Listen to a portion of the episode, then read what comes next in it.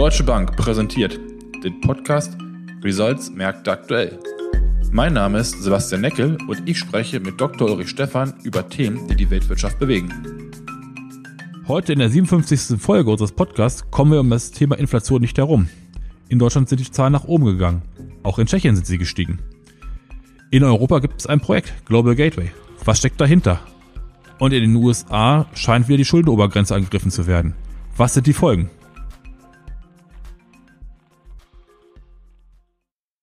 Ja, Uli, irgendwie kommen wir über das Thema Inflation nicht herum.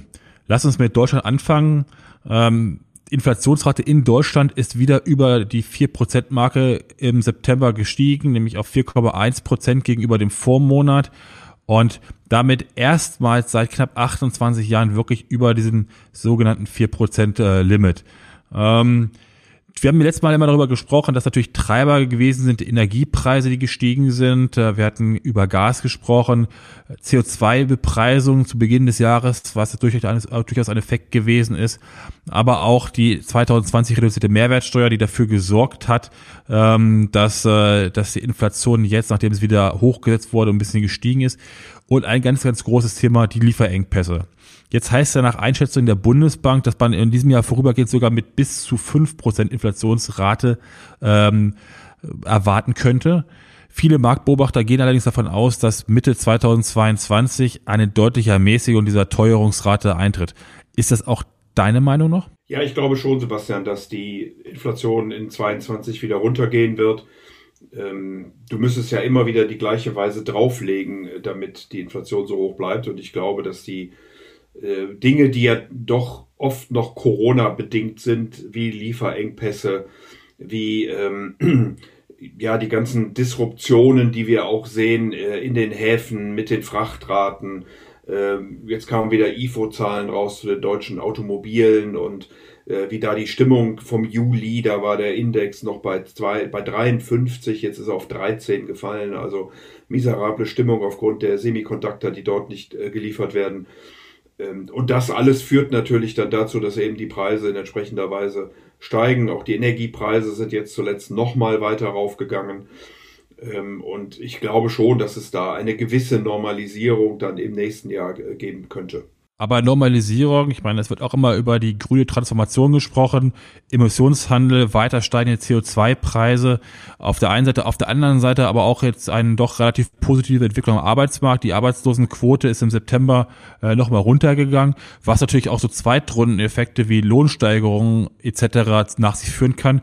Ähm, die Diskussion über den Mindestlohn, sind das nicht eigentlich eher die Treiber in 2022 dann? Ja, ich glaube schon langfristig, äh, dass sich langfristig eine höhere Inflation einstellen äh, könnte, zumindest eine höhere, als wir in den letzten zehn Jahren gesehen haben, aufgrund der von dir genannten Themen. Es gibt natürlich auch ein paar wie die Digitalisierung, die ähm, in die andere Richtung gehen. Wir haben immer noch extrem hohe Sparraten, beziehungsweise es wird mehr gespart, als äh, investiert wird, damit das Geld einfach äh, vorhanden und äh, das äh, scheint dann eben so zu sein, dass das äh, tendenziell eher drückt. Äh, das liegt an der Bewegung von der Industriegesellschaft in eine Dienstleistungsgesellschaft, aber wie gesagt eben auch an der Digitalisierung. Das sind die Dinge, die eher dann äh, gegen die Inflation sprechen. Für die Inflation, da bin ich schon bei dir, ist die Umstellung wahrscheinlich der Lieferketten, mehr Lagerhaltung, robustere Ketten, bin noch nicht bei D Globalisierung und wieder Regionalisierung, aber dass man das alles etwas robuster aufstellt, das würde ich schon annehmen.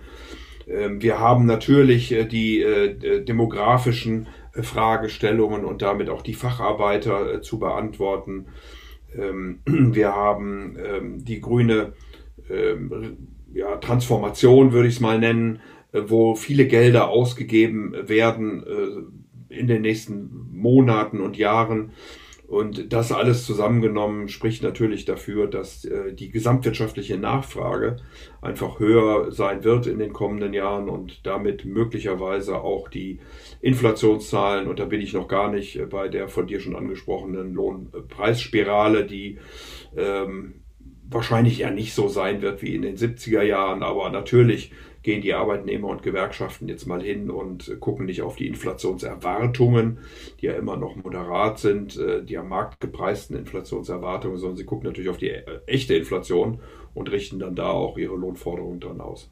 Ja, bei allen, allen Diskussionen in den letzten äh, Wochen Monaten, die wir beide auch geführt haben, Gespräche ähm, über steigende Inflation, Corona und Lieferengpässe in Europa, äh, finde ich, ist als ein Thema, sollte ein bisschen mehr in den Mittelpunkt gerückt werden, was EU-Kommissionspräsidentin Ursula von der Leyen äh, letzte Woche verkündet hat, nämlich äh, das sogenannte Global Gateway, eine Initiative, die so ein bisschen den Gegenpol zur neuen chinesischen Seidenstraße bilden soll zukünftig. Wie wertest du dieses Projekt ein und vor allem welche Folgen, Vor- und Nachteile können sich daraus für europäische Unternehmen ergeben? Ja, es ist äh, aus meiner Sicht bisher noch nicht wirklich äh, viel äh, Konkretes bekannt, wie dieses Programm denn aussehen soll. Man hat also jetzt einen schönen Namen entdeckt. Der erste Aufschlag soll wohl dann im Februar des kommenden Jahres stattfinden beim EU-Afrika Summit.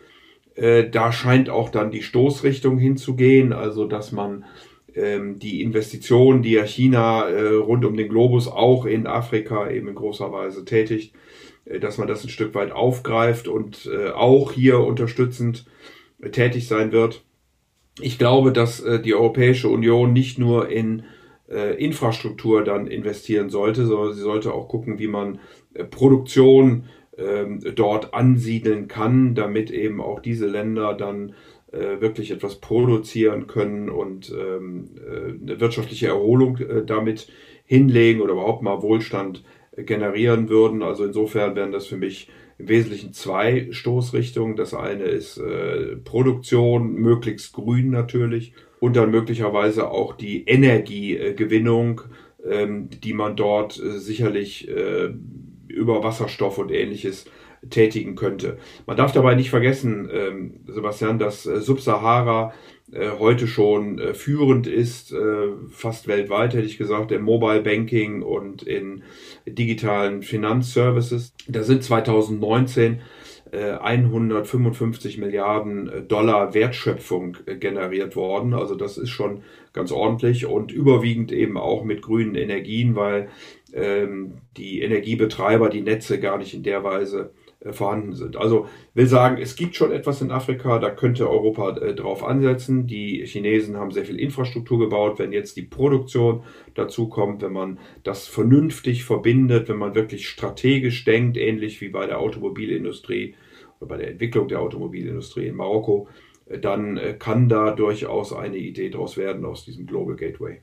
Gibt es da eigentlich ein Gegenprojekt, Gegenpol aus den USA, was so ein bisschen in die Richtung Global Gateway beziehungsweise neue chinesische Seidenstraße geht? Soweit ich weiß nicht. Ähm, die äh, Europäer waren ja eingeladen, auch an der neuen Seidenstraße mitzuwirken. Sie endet ja äh, auch in Hamburg beziehungsweise Duisburg, äh, wenn man sich die asiatisch-europäische Linien anguckt, ähm, sowohl was die Züge angeht, aber auch was die Schiffe angeht.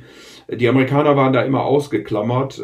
Ich kenne jetzt keine Initiative, ehrlich gesagt, auf amerikanischer Seite, die in eine ähnliche Richtung geht und ein solches internationales ähm, Infrastruktur-, Produktions-, Großprojekt darstellen würde. Ja, lass uns trotzdem weiter in den USA bleiben. Ähm, für der Vergangenheit haben wir immer wieder über den Offenmarktausschuss gesprochen, der FED, ähm, der dafür, ähm, ja, ich sag mal, verantwortlich ist, wie die Leitzinsentwicklung weitergehen wird. In den letzten Monaten hat immer so exakt die Hälfte der Mitglieder für eine Leitzinserhöhung in 2022 plädiert, die andere Hälfte für frühestens 2023. Nun gibt es personelle Veränderungen ähm, in dem Offenmarktausschuss. Mit Eric äh, Rosengreen und Robert Kaplan werden zwei Mitglieder ausscheiden, die äh, eher für frühere Zinserhöhungen gesprochen haben. Gehst du davon aus, dass sich nun die Mehrheit eher zu früher oder späteren Zinserhöhungen verschieben wird? Also ich glaube mal, wichtig ist äh, auch wie der Chairman äh, äh, Jerome Powell, dessen Verlängerung ja jetzt ansteht, äh, zu solchen Zinserhöhungen steht. Wir wissen ja auch in Europa äh, hat der Chefvolkswirt und die äh, EZB-Präsidentin ein besonderes Gewicht bei diesen Abstimmungen. Ähm, Paul scheint mir doch eher auf der Seite der äh, taum zu sein, also da noch etwas abwarten zu wollen. Insofern glaube ich nicht, dass es da dramatische Verschiebungen geben wird. Interessant ist aber wirklich an diesen Dotplots, ähm, dass ja zum ersten Mal auch die Zinserwartungen für 2024 äh, bekannt gegeben wurde, wurden und äh, man hier sieht, dass die Fed im Durchschnitt äh, mit einem Zinssatz in 2024 von Leitzinssatz von etwa 1,8 Prozent rechnet. Ähm, das hört sich vom heutigen Stand natürlich äh, extrem viel an. Man muss aber dabei bedenken, dass wir dann wahrscheinlich drei, vier Jahre Wachstum von äh, vier Prozent plus hinter uns haben, dass wir einige Jahre mit hoher Inflation hinter uns haben, dass wir Vollbeschäftigung sehen in den USA. Also insofern äh, ist es schon erstaunlich, dass die Fed äh, nur auf 1,8 geht, äh, dass der Markt sogar noch tiefere Erwartungen hat, wenn man sich die Swap-Sätze anguckt oder auch die Fed Fund Futures. Und von daher äh, muss man da, glaube ich, schon ein Auge drauf haben. Äh, und es könnte eben sein, dass die Zinsen doch dann schneller steigen ähm, und auch weiter steigen, als man das vielleicht heute äh, erwartet. Ähm, ich glaube, mit einer 2 vom Komma in den nächsten Monaten wird man schon rechnen müssen. Ja, das äh, zweite ganz große Thema aus den USA ist ja wieder der sogenannte Shutdown gewesen, also die Schuldenobergrenze, ein möglicher Shutdown von Teilen des Staatsapparats. Den hat man ja quasi jetzt erstmal in letzter Minute etwas verhindert, indem man einen Übergangshaushalt bis zum 3. Dezember 2021 abgestimmt hat. Trotzdem ist das Problem der Schuldenobergrenze noch lange aus meiner Sicht nicht gelöst. Äh, wir haben ja immer wieder regelmäßig Diskussionen über die Schuldenobergrenze. Wie schätzt du es ein, ob die Demokraten mit Hilfe eines Sonderverfahrens Reconciliation eine Erhöhung der Schuldengrenze durch den Senat bringen könnten? Ja, das ist ein äh, politisches Spiel. Lass mich nur ganz kurz noch sagen, zwei Prozent sind natürlich zehnjährige US Treasuries, sind nicht dann die, äh, die Leitzinsen. Also da glaube ich schon, dass wir da eine Versteilung der Zinsstrukturkurve in den nächsten Wochen sehen werden. Äh, auf der Haushaltsseite gibt es äh, im Moment im Wesentlichen drei Punkte, die diskutiert werden. Das eine ist das Budget. Die Amerikaner haben ja ein gebrochenes Fiskaljahr. Es startet am 1.10. Deswegen war es wichtig, dass man Ende letzter Woche noch einen Haushalt irgendwie verabschiedet. Das hat man jetzt eben insofern getan, als dass zumindest mal bis zum 3. Dezember ähm, jetzt Mittel äh, zur Verfügung stehen. Ähm, dann muss man sich sicherlich weiter unterhalten, wie man denn dann das Jahr 2022 gestalten will. Der zweite Punkt ist die Schuldenobergrenze, die wir in Europa nicht kennen. Es ist einfach ein weiteres politisches Instrument, um über die Ausgaben des Staates äh, zu entscheiden. Diese Obergrenze ist äh, seit einiger Zeit äh, aufgehoben. Ähm, dass äh, diese Aufhebung ist im Sommer ausgelaufen und äh, hätte dann eben innerhalb von äh, einigen Wochen äh, verlängert werden müssen beziehungsweise angehoben werden müssen. Und äh, das ist nicht passiert. Und insofern gilt jetzt wieder die Schuldenobergrenze. Sie äh, liegt natürlich deutlich tiefer als die tatsächlichen Schulden. Also wenn man sie anhebt, müsste man sie doch schon gewaltig anheben. Ähm, und hier ist, glaube ich, verbunden auch mit dem dritten Punkt, nämlich den Infrastruktur. Maßnahmen, die die USA ja gerne oder die Joe Biden gerne angehen würde, in einer Größenordnung von 3,5 Billionen US-Dollar. Jetzt schlichtweg ein politisches äh, Gerangel äh, losgegangen äh, vor dem Hintergrund der Midterm Elections, ähm, also der Zwischenwahlen, die ja dann im November des nächsten Jahres äh, stattfinden. Hier hoffen sicherlich die Republikaner darauf, dass sie die Mehrheiten äh, im Senat, vielleicht sogar im Repräsentantenhaus zurückgewinnen können. Ähm, vor diesem Hintergrund äh, sind die Stimmen sowohl auf demokratischer wie auf republikanischer Seite so, dass man nicht mit einem Zahlungsausfall oder ähnlichem der Vereinigten Staaten wird rechnen müssen, sondern es ist ein, ein politisches Spiel. Es wird immer viel Radau gemacht, hätte ich fast gedacht, gesagt, aber am Ende des Tages äh, wird man sicherlich pragmatisch das Thema lösen. Die Republikaner wollen eher, dass die Demokraten es alleine lösen über Reconciliation, wie du richtigerweise gesagt hast. Die ähm, Demokraten hätten lieber die Republikaner mit im Boot. Äh, und das zeigt eben schon, dass wir hier äh, wohl politische Diskussionen äh, haben werden. Natürlich äh, werden die Republikaner, wenn es die Demokraten alleine äh, klären, äh, sagen, guck mal hier, das sind die großen Schuldenmacher und äh, sind unsolide und wie gesagt, so dann in die Midterm Elections gehen. Und äh, das ist aus meiner Sicht im Moment äh, das Spiel. Äh, es gibt verschiedene Lösungen drumherum, die man angehen kann. Nochmal, die Demokraten wollen es versuchen, auf einem ähm, normalen Prozess hinzukriegen, die Republikaner mit ins Boot zu bekommen. Ob das gelingt, werden wir dann sehen. Aber ich stelle mir die Frage, auch wenn du es gesagt hast, also man geht jetzt nicht von einer Zahlungsunfähigkeit der Amerikaner aus. Trotzdem finde ich es doch relativ erstaunlich, wenn man sich den Euro-Dollar-Kurs anguckt, dass der ja im Grunde momentan nur eine Richtung kennt, immer festerer US-Dollar. Wir waren jetzt äh, schon unter der 1,16.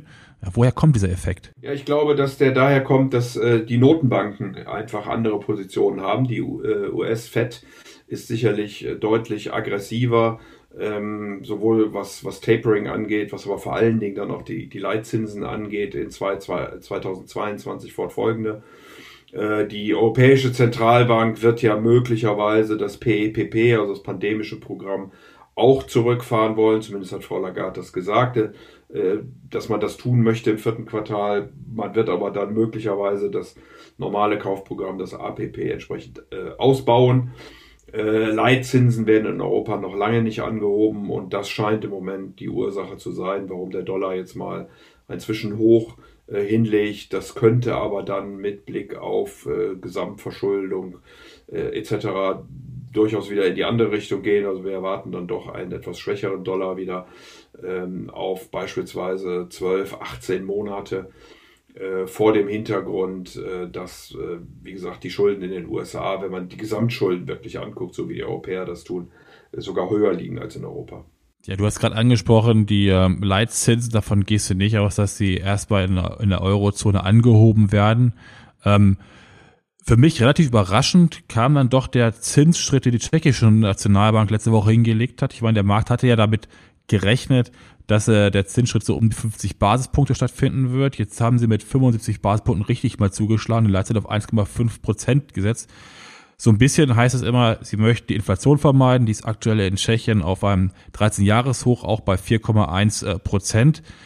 Wir haben vorhin darüber gesprochen, dass wir davon ausgehen, oder die meisten davon ausgehen, dass es im Laufe des nächsten Jahres die Inflation sich in Deutschland, aber auch in Europa ähm, wieder nach unten bewegen würde. Wir gehen nicht davon aus, dass die EZB jetzt kurzfristig an dem, an dem Leitzins irgendwas machen wird. Warum haben die Tschechen jetzt auf einmal so heftig die Zinsen erhöht? Naja, offensichtlich ist das eine Frage während der an, den Anfängen. Ähm, Tschechien, sicher, Tschechien sicherlich ein, ein, ein kleineres Land gegenüber der Europäischen äh, Union. Äh, vielleicht glaubt man auch, dass es, äh, wenn Europa anfängt zu, zu tapern, möglicherweise da Bewegungen und Druck gibt auf die jeweiligen Währungen drumherum. Ähm, die Inflation ist vergleichbar hoch. In Tschechien waren es jetzt, wie gesagt, 4,1 Prozent. Die Produzentenpreise bei 9,3. Also auch da ist, kann Europa locker mithalten und hat zum Teil höhere Produzentenpreise. Äh, Preise, äh, dass man dann den Zins verdoppelt, im Grunde genommen höchsten Anstieg äh, seit 24 Jahren von 0,75 auf 1,5. Ähm, hängt wohl damit zusammen, dass man eben direkt von vornherein hier ein Zeichen setzen will. Kann aber ja sein, dass der Pfad dann von da aus äh, deutlich langsamer äh, geht. Auf die Währung selbst, auf die tschechische Krone hat das moderat äh, gewirkt. sie hat ein 52 Monats Hoch bei knapp 28, ein Tief äh, bei 25, 25 liegt jetzt bei 25, 30, also nahe äh, sozusagen den, den, Höchstständen aufgrund dieser, dieser Zinserhöhung. Aber die Bewegungen sind äh, da durchaus noch moderat. Ja, Uli, vielen Dank für das heutige Gespräch. Ich glaube, du hast ja auch rausgestellt, wir haben weiterhin Inflation ähm, du hast äh, aufgezeigt, warum es sich um einen etwas kurzfristigen Effekt handeln kann, was aber die Gefahren auf der anderen Seite sind. Äh, wir haben jetzt auch die Spannung in den USA. Wie geht es mit der Schuldenobergrenze weiter? Wie wird, werden die neuen Mitglieder im Offenmarktausschuss äh, aussehen? Ähm, ich glaube, auch in nächster Zeit wird es uns sicherlich nicht an spannenden und interessanten Themen äh, fehlen. Und deshalb ist es umso wichtiger, einen regelmäßigen Austausch zu führen, damit man nicht komplett überrascht wird. Vielen Dank.